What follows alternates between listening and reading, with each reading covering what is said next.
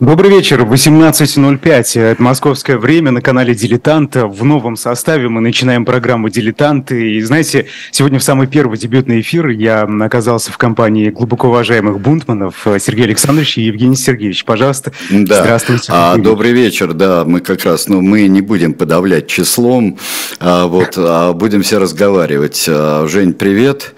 Мы добрый как... вечер. Да, мы как раз Жене, когда у него немножко э, связь исправится и не будет подвисать, и э, абсолютно правильно, что я сегодня приехал, приехал сюда, хоть один человек должен быть, должен быть в студии среди плакатов журнала «Дилетант». Итак, у нас номер этот посвящен, посвящен ну, не только Бисмарку, естественно, а и а, объединению Германии, созданию Второй империи, и о том, как она функционировала, и о биографии Бисмарка, и о том, можно ли считать, а, можно ли считать мирное объединение, воссоединение Германии 1990 года аншлюсом, как это делают лихие авторы учебника для 11 класса. Но вот некоторые темы уже были рассмотрены рассмотрены. И э, уже были рассмотрены в программе «Дилетанты», и в программе э, «Цена победы». Но э, сейчас э, нас интересует вот что. Женя, э, ты написал статью о франко-прусской войне, но вся она у тебя пронизана не э, там, боевыми действиями, о которых ты пишешь вкратце, а о том, в общем-то, цивилизационное значение, которое она имела, и особенно для Франции. Да, это правда. Я хотел бы сегодня поговорить именно об этом, потому что а, ну, главный герой этой статьи, если вы ее прочитаете в журнале «Дилетант», а, это Виктор Гюго, глазами которого на эту войну смотрела и современная ему Франция, и последующая Франция. А, ну, во всяком случае, та ее литературная, ее культурная часть Франции. Понятно, что большинство Франции смотрело на эту войну глазами консервативной прессы, реваншистской прессы. А, и Гюго, как Кассандра, а, это тоже в статье есть, э, предсказывал, что это только начало, что дальше будет все гораздо хуже. А, и если позволите, я процитирую совсем маленький кусочек из а мы пока, да? да, конечно, а мы пока покажем. Там есть э, двойная обложка там с, с картинками, там Анетти Аибль, там вот э, написано, вот такая желтенькая э, обложка и сверху и снизу там всевозможные э, страшные картины, как человек расстреливает и так далее. Это как раз, как раз Гюго, э, это ужасный год, да, вот как раз Да, Гюго. Ланет Гейбля «Ужасный год» – это такая хроника, э, ну, как Гюго, как величайший французский поэт, ее задокументировал, э, эту войну и ужас, который ей сопутствовал, и э, предсказал ужас грядущий. Да, и у него есть, э, э, ну, это небольшая поэма, это э, это огромная поэма, состоящая из, из многих, из разных стихотворений, разного жанра совершенно, и с отсылками к античности, и античности он противопоставляет ничтожность Бонапарта.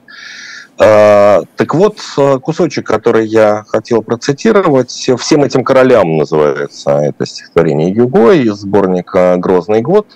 А, «Спешат, и пропасти они перед собой не видят. Так медведь на льдине голубой не чует, что она растрескается скоро». Вот маленький кусочек, и а, он потом продолжает и продолжает, продолжает эту тему, и тоже в конце этой статьи так вскользь, да, галопом и, э, рассказывается о том, что будет дальше. Да, что за одним Версальским миром, э, позорнейшим для Франции, который, подпис, э, который подписывали, э, можно сказать, э, Вильгельм с Бисмарком, да, тут а, авторами были только они, а остальные пассивными наблюдателями. А, за этим Версальским миром последовал другой Версальский мир, и за унижением Франции последовало унижение Германии, а за унижением Германии последовала Веймарская республика и э, гитлеровский переворот и Третий рейх. Вот, и ничего, ничего из этого хорошего не вышло. Э, реваншизма. Ну, это так, это просто в двух минутах, да, как, э, что произошло дальше и почему. Да, там будут аспекты, которые мы посмотрим. Да, Идар, да. Да, я хотел просто э, начать, наверное, с самого начала, да, собственно, вот э, до франко-прусской войны, о которой мы сегодня говорим. Какая, какие настроения царили тогда в Европе? Потому что на тот момент э, совсем недавно закончилась австро-прусская, итальянская война, да, 66 -го года. Собственно, вот что, что тогда царило, какие настроения в Европе? Но здесь тоже можно... Я ужасно не люблю исторические параллели, потому что э, ну, они ничего не объясняют, ничего э, хорошего из этого не выходит. Из э, следования историческим параллелям такого слепого следования историческим параллелям. Но вот э, есть параллель совершенно очевидная именно настроение, да, про то, про что ты спросил. Э, это э, желание э, всех сторон э, войны.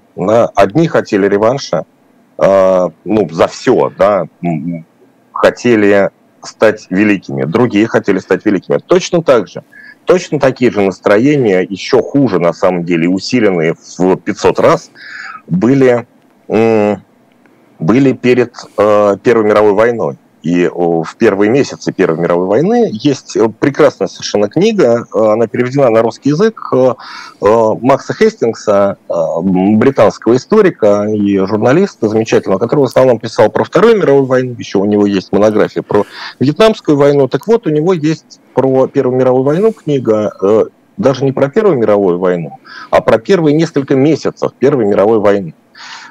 Есть в этой книге глава о том, как а, с какой страстью все хотели воевать. А, и в первую очередь про французов и про немцев. И вот такие же настроения, во всяком случае, как это описывается в советских учебниках в правящих кругах э, Пруссии и Франции, такие же настроения царили. И, кстати, Гюго тоже об, это, об этом пишет, э, что вот эм, Сейчас я, может быть, найду... О, вот, я нашел этот кусок. А, а, называется, значит, а, про, про Бонапор, Бонапарта, про Наполеона III, соответственно, французского mm-hmm. императора, который по путем переворота да, пришел, был сначала президентом Франции, Второй Республики, а потом совершил государственный переворот и стал императором Франции. А, как его дядя Наполеон Бонапарт. А, давно уж сказано, что Бонапарт Голяк был жуликом и млел в приятнейшей надежде ограбить Пруссию. Нас он ограбил прежде. Он трон украл, он подал и мерзок и лукав. А, и это отражает как бы не только реальность, но и отношение к тому, что произошло, к надежде Луи Бонапарта Наполеона III э, надежде перехитрить Пруссию. Перехитрить Пруссию, как мы знаем, у него не получилось, потому что э, самый хитрый человек на континенте был э, канцлер Бисмарк. Вот скажи и, про, про эту самую, про замечательную э, депешу. Вот ведь это же гениальная, гениальная штука была, которую, э, как его поймали э, прусаки, развели.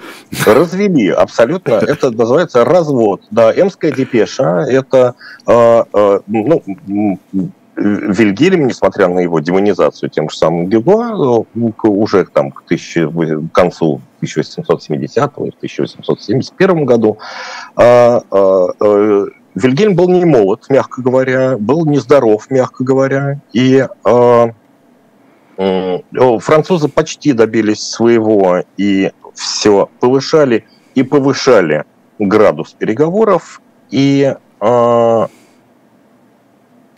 Вильгельм уже было согласился никогда больше не претендовать. Ну, там, ну, если, если коротко, там э, были претенденты на испанский престол от Франции и были претенденты от Гагенцоллерна, да, э, от, э, от Пруссии. Э, и Вильгельм уже направил депешу, что никогда мы больше не будем лезть не в свое дело, э, никогда мы больше не будем претендовать на чужие э, троны. И, ну, понятно, что это был чуть-чуть другим языком, гораздо более сухим и дипломатическим, но канцлер Бисмарк просто выкинул оттуда вежливую часть никогда больше, и депеша получилась довольно грубой. И это стало казус Белли. А, он выкинул, выкинул самое такое основное, да? А, переписал, Нет, он, он, он оставил осталь... основное, но он выкинул формулы вежливости, которые были очень важны в э, сверхнапряженной ситуации. Да, уже, уже вот пахло войной, уже пахло порохом. А, и эта депеша должна была смягчить ситуацию, а в том виде, в котором ее значит, отредактировал Бисмарк, получилось совсем не смягчить, а получилась довольно жуткая война с большим количеством жертв. А это было осознанно? То есть он конечно. специально этот порох разжег? Ну да, нет, конечно, осознанно. Да. Э, это было осознанно, потому что Пруссия знала свою силу. У Пруссии была э, совершенно по-другому готова армия. У Пруссии была современнейшая армия. Ты упомянул, э, вот, что отгремела война с Австрией, и именно там Пруссия почувствовала свою силу. Да. Пруссия, у Пруссии была значительно более современная армия, чем у французов. У франц... Пока французы собрали свою армию, пока, пока расположили, ну, уже было поздно к тому времени. Да. Никакое, даже чуть более современное оружие у французов, ну, просто стрелковое оружие, не могло помочь тому беспорядку, да. А, который Мы еще... царил во французской армии и в мобилизации французов. Мы еще э, намечаем передачу, но во всяком случае, даже если у нас не получится с автором э, статьи поговорить в программе «Дилетанты», э, то э, Пруссия организовалась. Э, там не, не только, вот как, как любят те же Мединские говорить, что школьный учитель выиграл, э, или на Рублевке э, билборды вешают, э, учитель выиграл э, войну э, и битву при Садовой, присадовый, но не присадовый триумфальный. В общем-то, это немножко другое было. А тут еще выиграла организация связи, а, потому что была упорядочена почта, телеграф, а, пневмопочта, сняты тарифы. Мы об этом поговорим, а, поговорим в другой передаче. А я вот что хотел спросить, Жень.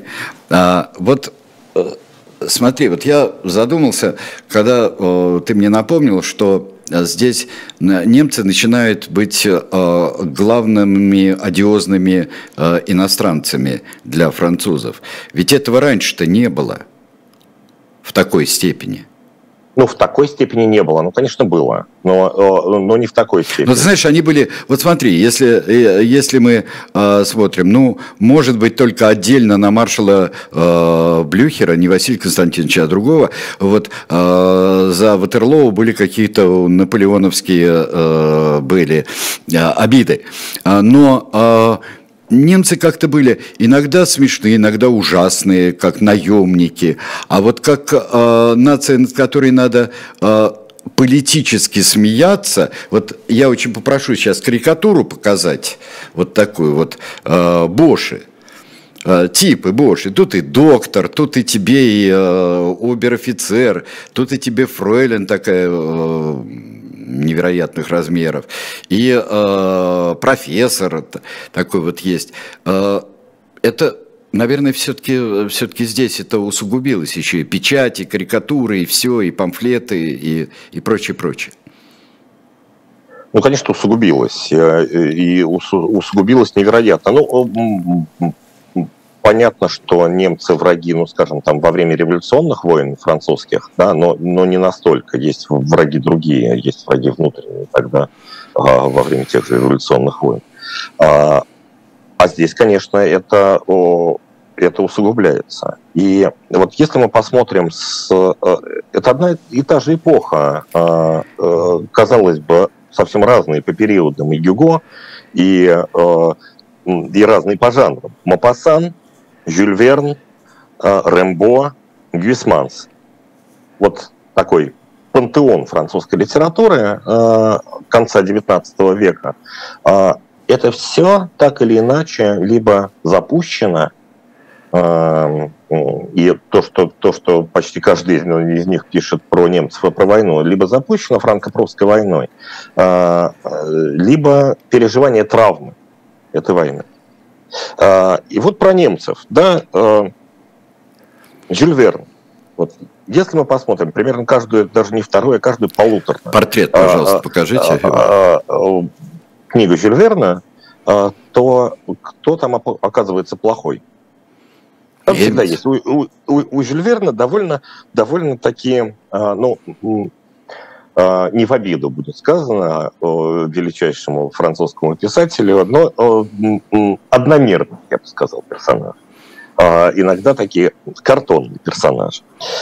И хороший Хорошие могут быть разные. Хороший может быть венгер, который борется за освобождение Венгрии. Или Хороший может индус. быть а, или индус, а плохой будет немец. Ну, или там чуть позже это будет плохой англичанин, как, э, как такой э, империалист.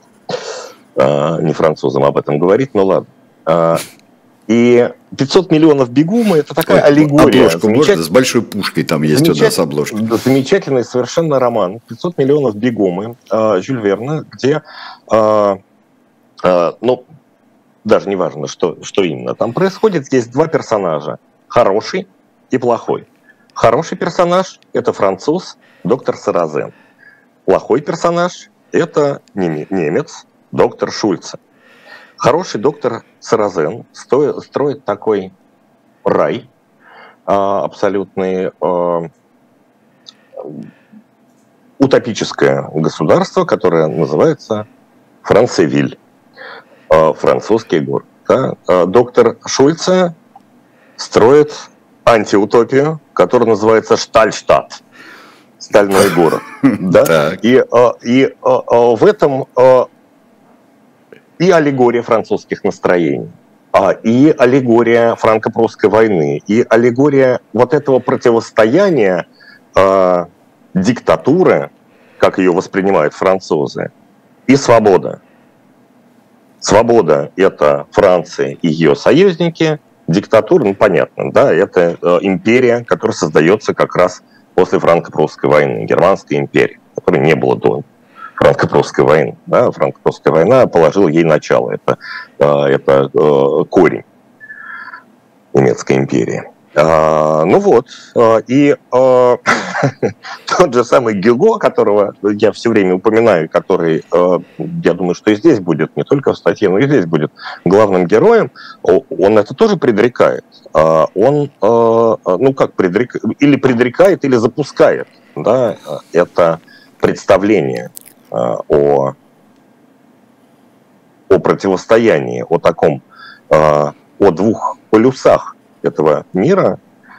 И э, в 1874 году была в Женеве конференция, на которой Гюго, ну, Гюго туда не приезжает на самом деле, но он присылает туда письмо эмоциональное, как, какое только может быть. Я чуть-чуть вернусь к Гюго потом и к его участию непосредственно во франко-прусской войны и э, отношение к нему, насколько важный, важный человек. А вот он пишет, значит, участникам Женевского конгресса мира он направляет письмо под названием «Вместо вопроса о мире вопрос о войне». А,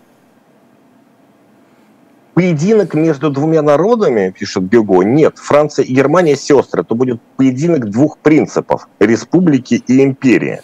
Вопрос поставлен так, продолжает Бюго. С одной стороны германская монархия, с другой – Соединенные Штаты Европы. Столкновение обоих принципов неизбежно, и уже теперь можно различить в далеком будущем оба фронта этой битвы. С одной стороны все королевства, с другой все отечества. Ну, а, без, да, без, а, я прошу прощения, да, сейчас, ребят, а, без, скажем, такого определения, как королевство, а с другой стороны все республики, а вот, а ведь, ведь правду пишет-то ведь правду пишет. И вот как мы читаем, а, читаем замечательные статьи у Томаса Мана, а, мы читаем «Две Европы», вот когда он эту, а, «Это война», когда он написал, слава богу, ее у нас, да, да так называемая СВО, ее успели ребята издать на русском, это прекрасное совершенно. И вот там он об этом пишет, то, что предлагает Гитлер – Он то, что предлагает Европа крепости, Европа порабощенных народов, и то, что, в общем-то, должно получиться, если свет победит. То есть, если союзники победят, то, то получится действительно нечто вроде Евросоюза, который предсказал, что тот, что этот, что тот, что этот. Так что здесь пошли принципы. Но Франция-то не сразу стала республикой. Она же проиграла как империя, а республикой она через борение некоторые э, год через два-три стала только. Нет, нет, почему же? А, а, ну, Наполеон уходит, э, Наполеона берут, извините, в плен.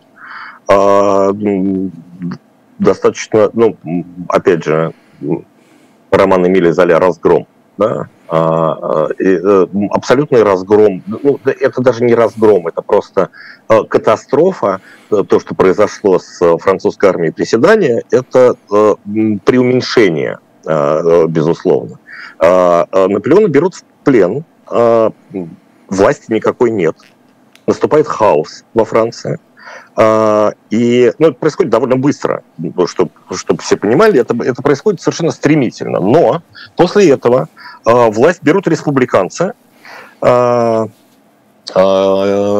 компания, и после этого абсолютно униженная, раздавленная Франция собирает заново армию, как Наполеон в 13 году, а, собирает заново армию и еще какое-то время сопротивляется. И сопротивляется довольно успешно, пока, ну, пока не происходит предательство. Вот. Ну, то есть э, тут, конечно, а, э, это, это война, и а, понятно, что ее так воспринимал Гюго, но она и для нас, на самом деле, выглядит как абсолютно античная трагедия.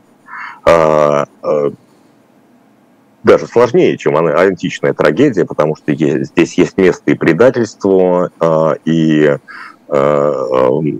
материубийству, если так расценивать то, что сделал Луи Наполеон с, с Францией. И здесь есть место предательства, такое абсолютно античного масштаба. И ну и потом, и уже после этой, как бы, война состоит из двух частей. Уже потом, когда Франция проиграла, и во второй войне, когда уже немцы входят в Париж, и когда э, Бисмарк и Вильгельм подписывают э, в Версале э, унизительный мирный договор и оттяпывают Эльзас и Лотаринги, ну, все равно еще остается место подвигу, потому что еще какое-то время и после этого крепость Бельфор не, не сдается. А, а, одна такая героическая крепость на востоке Франции. Да, это восток Франции. А, а, э, извини, Айдар, все, все время, вот все-таки бунтманы как-то тебя затаптывают, пытаются затоптать тебя. Я молчу, молчу. Ничего страшного. Да, Айдар, пожалуйста, э, хотел спросить. А, да, ну, собственно, я на самом деле хотел вернуться вот э, к началу до этой войны. Это самая депеша, и э, объявляется война 19 июля 70 -го года Наполеоном III, и мне просто непонятно немного вот здесь, да, какой-то пробел э, образовался. То есть именно депеша стала вот тем самым толчком для начала этой войны, мобилизация, которая была проведена очень достаточно быстро, и через 6 дней после ее начала, собственно, началась эта война. То есть неужели не понимали, что э, сил-то не хватит, что как-то вот рано реагировать, по-моему, настолько остро? Не понимали. Не понимали на самом деле, потому что французская армия на бумаге была больше. А, ну, то есть а, а, даже в 19 это уже современная война, 19 век. Не такая, конечно, современная, как, э, э, как Первая мировая война со всеми ее ужасами. Э, но, конечно, полной информации нет. Ну, где-то там между Пруссией и Австрией идет война. Ну, хорошо, Пруссия выиграла, но что такое Австрия уже в то время? Это совсем не та Австрия, которая была раньше, до того, как австрийский император отдал за Наполеона, еще того Наполеона. А, и а, Наполеон III понимал, что армия не очень Э, его готова к полномасштабной войне, но он рассчитывал на э, Блицкрик. Э, как это не глупо звучит в контексте Франции. Геритуально надо, знаешь, Гереклер. Гереклер, да. Да, Гереклер, скорее она будет по-французски. Значит, а, а, а, рассчитывали на моментальное подавления немецкого сопротивления на выход к э, там, определенным рубежам, а, но а, мобилизация была проведена недостаточно быстро. Ну, как бы это кажется а, ретроспективно очевидно, но тогда это не казалось настолько очевидным. Проводит э, э, не так мобилизация, большая часть, там две трети пребывает в резерве. Здесь я могу ошибаться. Здесь э, э не совсем э, э, моя специализация и сфера, но э, что происходит дальше, просто э, вклинивается немецкая армия между двумя армиями. Ну вот э, э, была ли готова Россия к Первой мировой войне? Опять я провожу параллели. Ну, наверное, была, но точно так же э, немцы вклиниваются. Вот прямо э, э, такие флешбеки. Но у все-таки... них были быть, вклинивается между двумя российскими армиями в Восточной Пруссии. Но вот. если не представляли, э, я не знаю, вот просто э, представляют какую-то абстракцию очень часто. А то, что, э, вот, например, тот же самый Мольтке, не книжка, не учебник, а живой Мольтке вообще-то там, а, в Германии, существует. И то, что это люди, которые набирают, а, набирают силы, набирают ход. И а, то, что э, говорят, что начинают выигрывать прошлую войну, да, но ведь прошлое, что показали э, масса всяких войн французских, и, э, и даже там участие в, в итальянской войне, и э, до этого Крымская война э, показали, в общем-то, что не все в, в этом заведении хорошо ну, Крымская война как раз скорее показала силу Франции, в общем-то. По сравнению и, с а, Англией, с Англией по сравнению, которая ну, там по сравнению была с Англией, абсолютно по сравнению уж, уж точно с российской армией. Я об этом а, даже не и, говорю, да. И немецкая армия воспринималась, да, и немецкая государственность, прусская государственность тогда, а, ну, уже можно сказать, немецкая государственность воспринималась как что-то такое, а, что-то непонятное, зыбкое, зачаточное. А, ну и, конечно, общая иллюзия, ну, а, можно здесь э, просто а, все эпитеты, которыми награждал Маркс Наполеона III, они э, даже, наверное, слишком мягкие, потому что вся третья, вся вторая империя, Третий Наполеон, Вторая империя. А, а, вся его империя это а, был такой абсолютный симулятор. Это было возвращение к тому, чего уже давно не существовало. И весь, все эти реконструкторы, его, его генералы, его генеральный штаб, его министры, это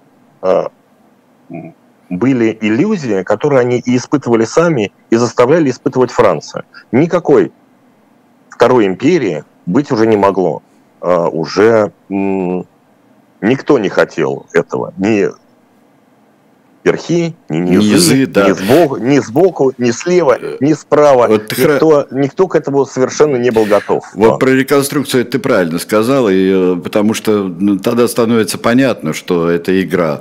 А это э, наш Бертье третий, да, а это наш Мират третий. А это, это не реконструкция получилась, это получилась пародия. Ну, конечно, пародия. Ну, конечно, пародия получилась. Кукольный Очень... театр Луи, Луи Бонапарта получился, конечно, да. пародией а это будет вот действительно мой великий полководец. Давайте, нам нужен еще какой-нибудь рыжий. Ну, я утрирую, конечно, и это будет у нас Ней. А сейчас давайте-ка прервемся, друзья мои, и э, у нас будет ролик, да? Будет ролик, а, а потом я э, буду книжки толкать вам.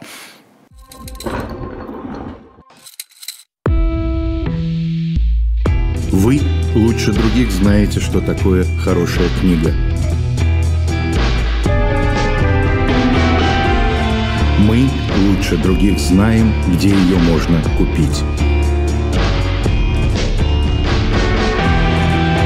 Книги на любой вкус с доставкой на дом.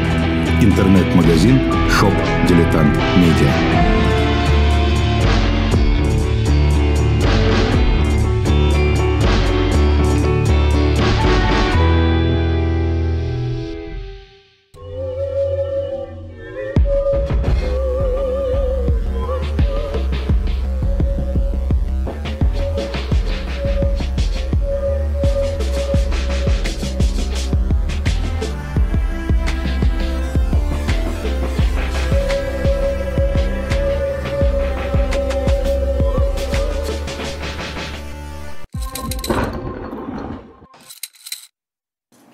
Я хотел бы вам предложить, э, чтобы «Дилетант Медиа» до выхода следующих э, наших э, графических альбомов, тут мы хором вздрогнули с Евгением Сергеевичем, вот, а, предложить вам пять э, набор из пяти, набор из пяти вышедших уже, спасти, спасти всевозможных людей. Э, я повторю, что я с удовольствием вам подписываю, те, кто просит моего автографа, хотя э, только к одному я имею отношение, только к исторической части, но раз просите, пожалуйста, на великолепных строчках, которые сделал Алексей Никодоров, я подписываюсь на его э, на его романах. Пожалуйста, приобретайте это. А, коллекция от этого вас ваша станет полной. Ну и я надеюсь, что в перспективе она пополнится следующими а, выпусками, которые мы готовим. Вот а, спасибо Сапсану, который в, в чате пишет прекрасно, что вот магазин «Дилетант», шоп «Дилетант Медиа». В один клик можно туда прийти. Вот, ребят, а, Айдар, Женя, я бы хотел а, э, все-таки спросить такую вещь. Вот мне кажется, вот когда мы упоминаем а, многих людей, да, вот Золя написала Дебакль, вот, вот этот самый крак, э, катастрофу написал, разгром. Э, Гюго написал очень во многом пророческие и общие стихи. У него и сцены есть такие, сцены из того, что происходит. А вот Рэмбо. А, и Рэмбо написал одно из величайших э, стихотворений, э, э, как оно, «Спящий у...» «Спящий в, лаб... в ложбине», на русский вот, его принято «Спящий в ложбине», «Le dormeur du Val».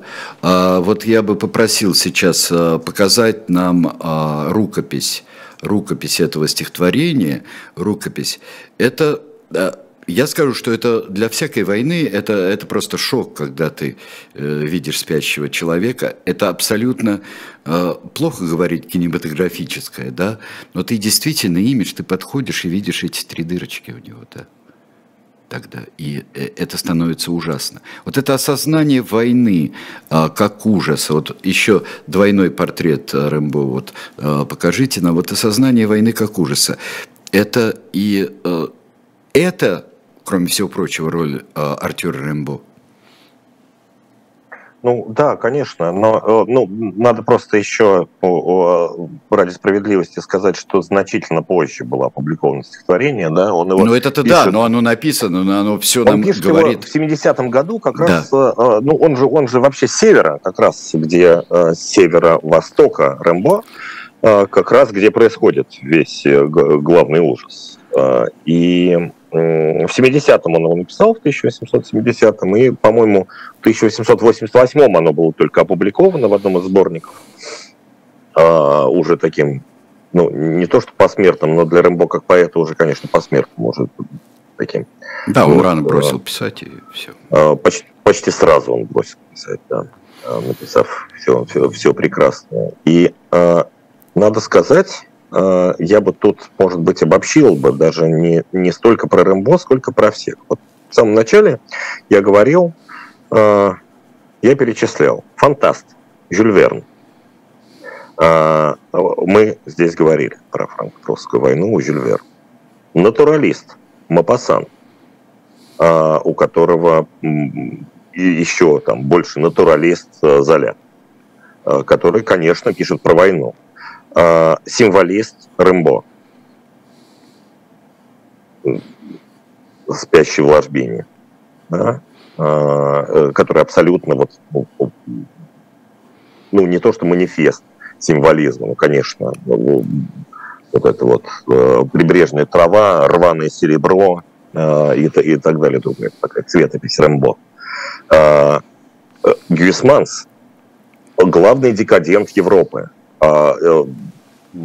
такой э, апостол декаданса европейского, э, журис Карл Гюйсманс, который написал великий роман «Нахуй наоборот, и он тоже пишет про франко-прусскую войну. В, в 1880 году вышел вышел сборник, по которым командовал Мапасан, меданские рассказы, и ну, оттуда наверняка многие помнят, ну уж те, кто учился во французских школах, точно помнят Пышку, Буль де Свиф, которая проходит во всех французских школах, ну и вообще одно из самых знаменитых произведений Мапасана, но там есть и рассказ Гвисманса, один из самых сильных в этом сборнике, Э, который называется э, «Мешок за плечами». Э, на русский он переведен про солдата, которого тошнит от войны, который ненавидит эту войну и который не хочет воевать.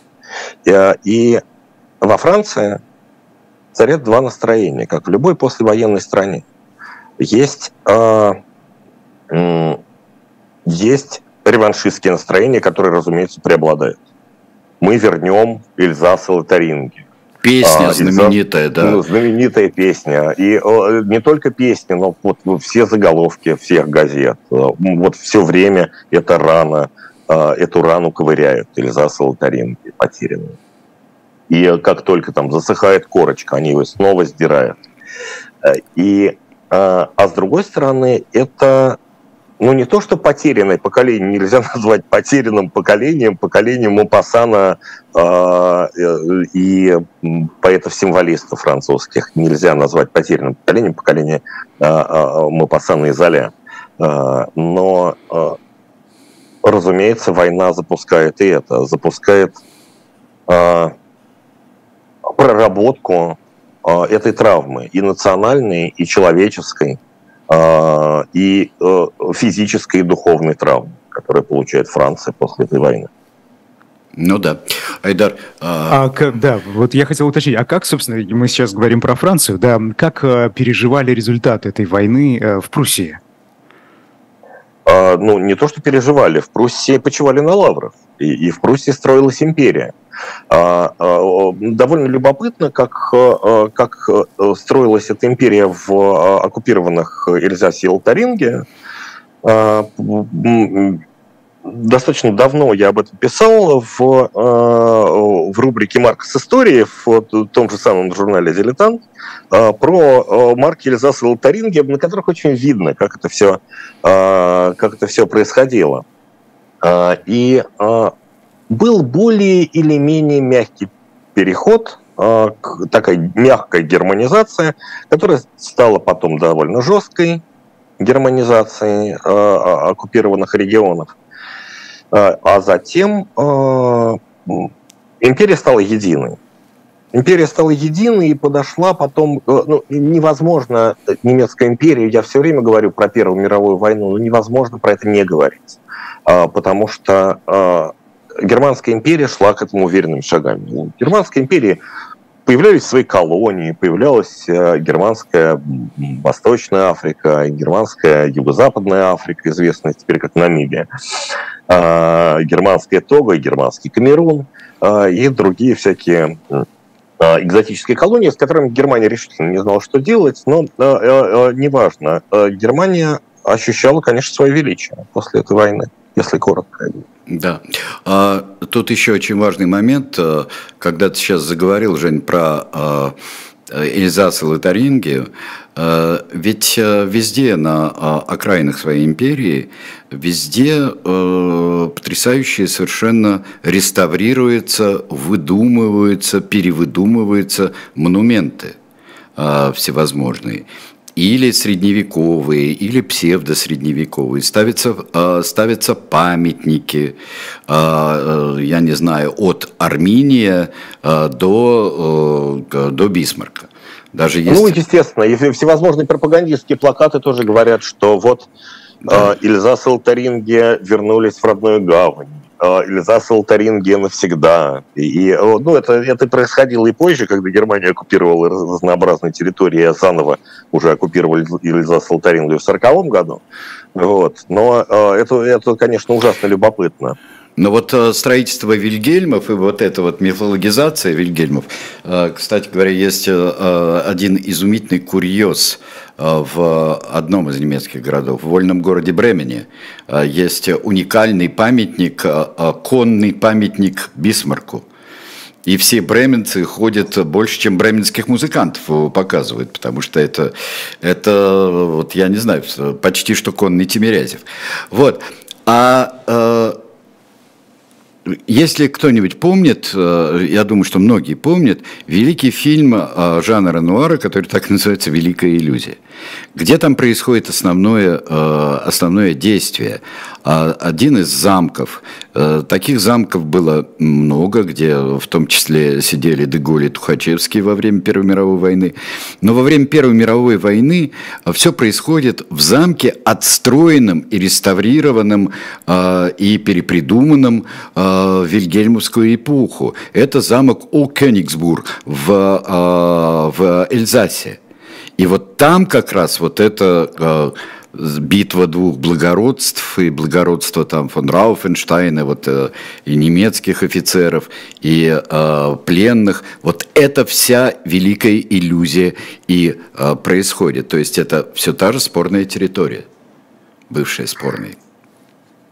Ну, безусловно. Ну, конечно, это уже было... Э, Германская империя – это уже не иллюзия. Да? И Германская империя вдруг после этой войны э, становится, э, становится главной силой.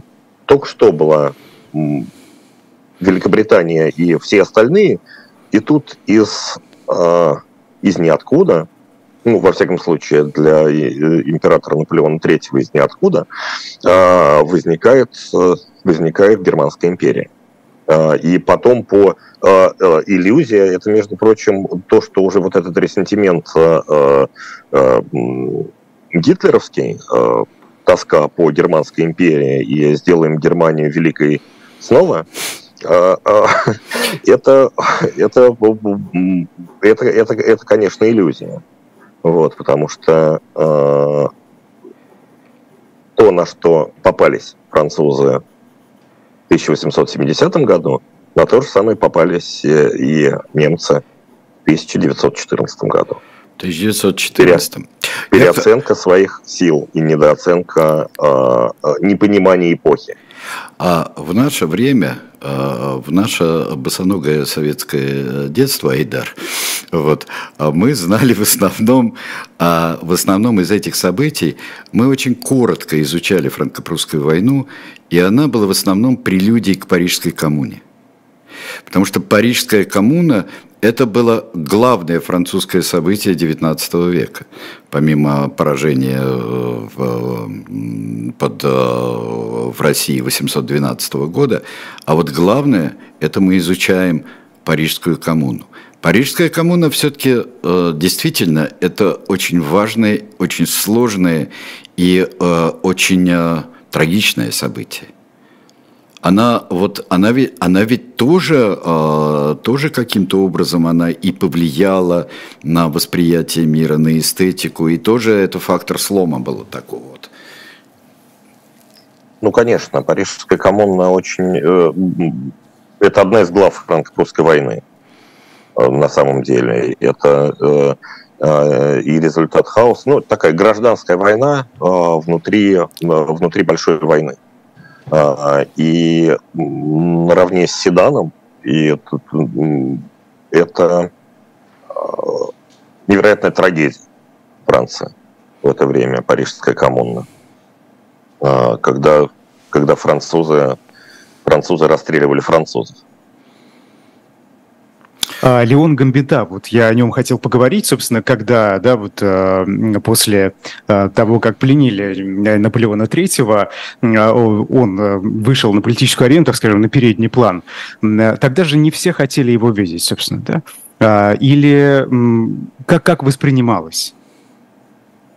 А, ну, а, на самом деле у ярых республиканцев а, было меньшинство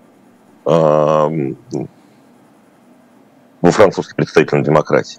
А, но а, это произошел в такой степени, а, такой невероятный коллапс власти в этот момент после, после Седана, да, после Седанской катастрофы, что только у республиканцев хватило мужества и хватило сил взять, просто сесть, сесть в пустое кресло Кресло пустовало. Нет, все, больше нет императора, больше нет Франции, больше нет правительства нормального.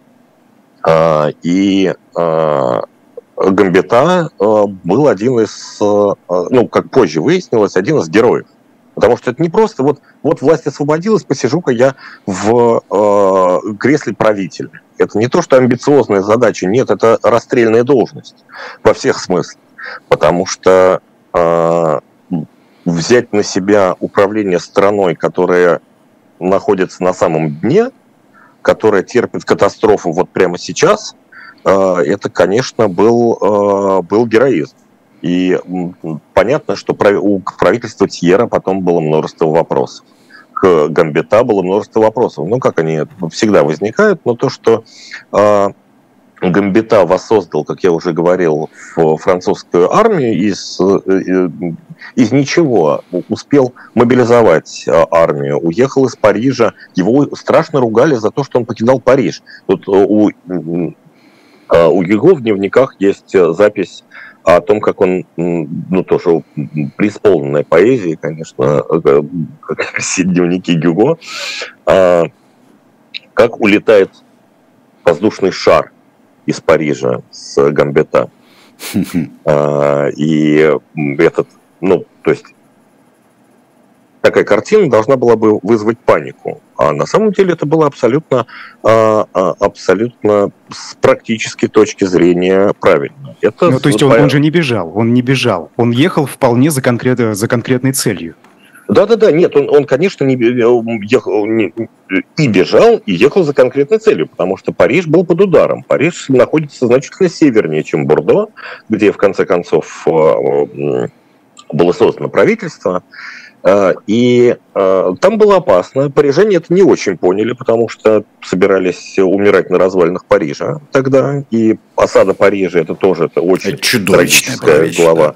Да. да, глава в, франко-прусской войне. Но, но а, управлять созданием армии, конечно, оттуда было невозможно, из стен осажденного Парижа. Это можно было сделать из другого города, куда Гамбита уехал. Это не сразу поняли. А, и его чуть ли не предателем называли. Ну, во всяком случае, бонапартийская пресса уж точно, э, там кто бы говорил, но... А,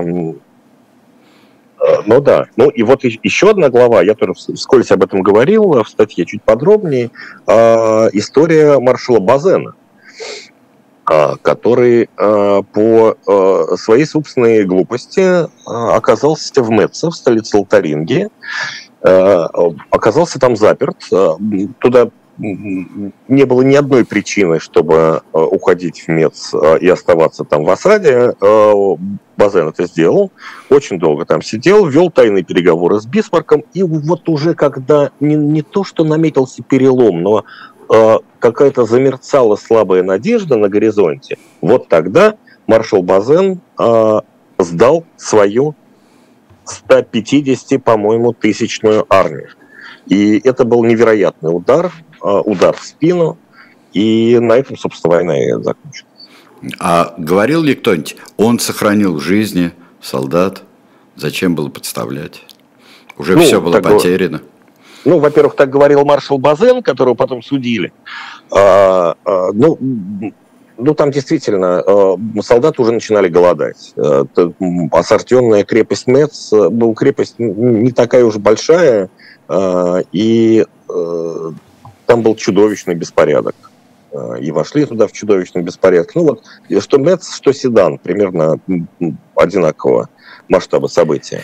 Я ну хочу... вот он, он оттуда вышел, и все, да. там несколько дней уже все, конечно, было решено, и все Франция уже подписала да. все договоры. Вы знаете, пока мы далеко не убежали, Сергей Александрович, если позволите, э, по поводу седана я просто хотел э, уточнить. Э, Наполеон III, да, которого там обнаружили и, наверное, не, не ожидали вот такого подарка в руки. Собственно, если бы его там не оказалось, то был бы седан вот тем кошмаром, который сейчас Я не знаю. Вот, вот если, если честно, я не знаю, потому что это действительно ужасно интересный вопрос. А, а, смог бы а, Наполеон III мобилизовать нацию? Потому что слабый, не очень умный император мог себя повести совершенно по-другому в этих обстоятельствах, когда ты оказываешься один на один с угрозой, и тебе надо вести за собой нацию. Во-первых, нация вполне могла быть готова. Я, не, честно говоря, у меня нет ответа на этот вопрос, чтобы, чтобы произошло. Но Наполеон, который оказался в плену у немцев, это был наихудший вариант, который ну, мог бы быть. Сбыли, потому что сбылись... нация ощутила себя преданной, потерянной и решила, что все кончено вот тогда. А, ну, было же, казаки чуть не захватили Бонапартия, да, вот, вот это еще а, к вопросу о том, что случается худшее очень часто из всего, что может случиться, и с вот такой э, другой империей, уже самой по себе э, очень смахивающей на пародию, вот случается все, что не случилось с империей первой. Но э, я бы еще хотел э, в, в конце про одну крючочек, одна иллюзия. Вот Гамбрита, который улетает на воздушном шаре Бордо, да, достойный, кстати, и Жиль Верна, и а, полета Сайруса Смита и, э, из а, гражданской войны а, в Америку на остров туда, вот таинственный остров. Но бордоская иллюзия 40 года, 1940 года – и мы, а, в общем-то, можем только по следам там воспоминаний, когда формировалось это правительство а, в Бордо а, весной, в начале лета 40 года, которое ничего не могло сделать, где военным министром был, был Петен, а в его штабе находился Деголь, и что ничего не могли сделать. И вот была ли у них надежда, что может быть, действительно, мы сделаем лучше, чем в 70-м году, в 1870-м. Мы ну, опять конечно, сделаем ну, правительство здесь, Бордо, и из Бордо выйдем прямо сюда. Вот. Вот. Да, но на, это, на этот раз у нас нет маршала Базена, который нас предаст. И вот с этим тоже связана э, эта иллюзия, потому что в итоге все, э, вся ненависть э, народная, она была направлена против, э, против, ну, сначала против Наполеона, а потом э, на окончательного разрушителя надежд э, маршала Базена. Э, и это вот э, и то, что так сосредоточились на на личности ну, довольно ничтожной маршала Базена, ничтожной, что касается боевых действий в 70-м году, mm-hmm. это, это, конечно, была большая, большая ошибка. И да. в 40 году действительно, возможно, ты прав, это была иллюзия непосредственно связанная с э, э, восприятием 70-71 года. А вот через одну войну вот как-то вот повторяется все. А, Айдар Ахмадиев, а, Айдар, спасибо всем. Я по правам находящегося в Москве завершаю нашу передачу. А, Евгений Бунтман, спасибо. Мы будем продолжать анализировать номера дилетанта и э, выходить на из э, статей, которые там были, на другие, может быть, более э, широкие э, темы, чем, собственно, статьи в «Дилетанте». Спасибо большое всем. Да, это правда. Эфиры на живом гвозде продолжаются. Переходите туда, а, никуда больше. Ну а мы примерно в таком составе увидимся с вами на дилетанте еще в понедельник в программе Тираны, поэтому никуда далеко не да. убегайте. Две трети, из, две трети из нас. Всего доброго. До свидания. Спасибо. Пока.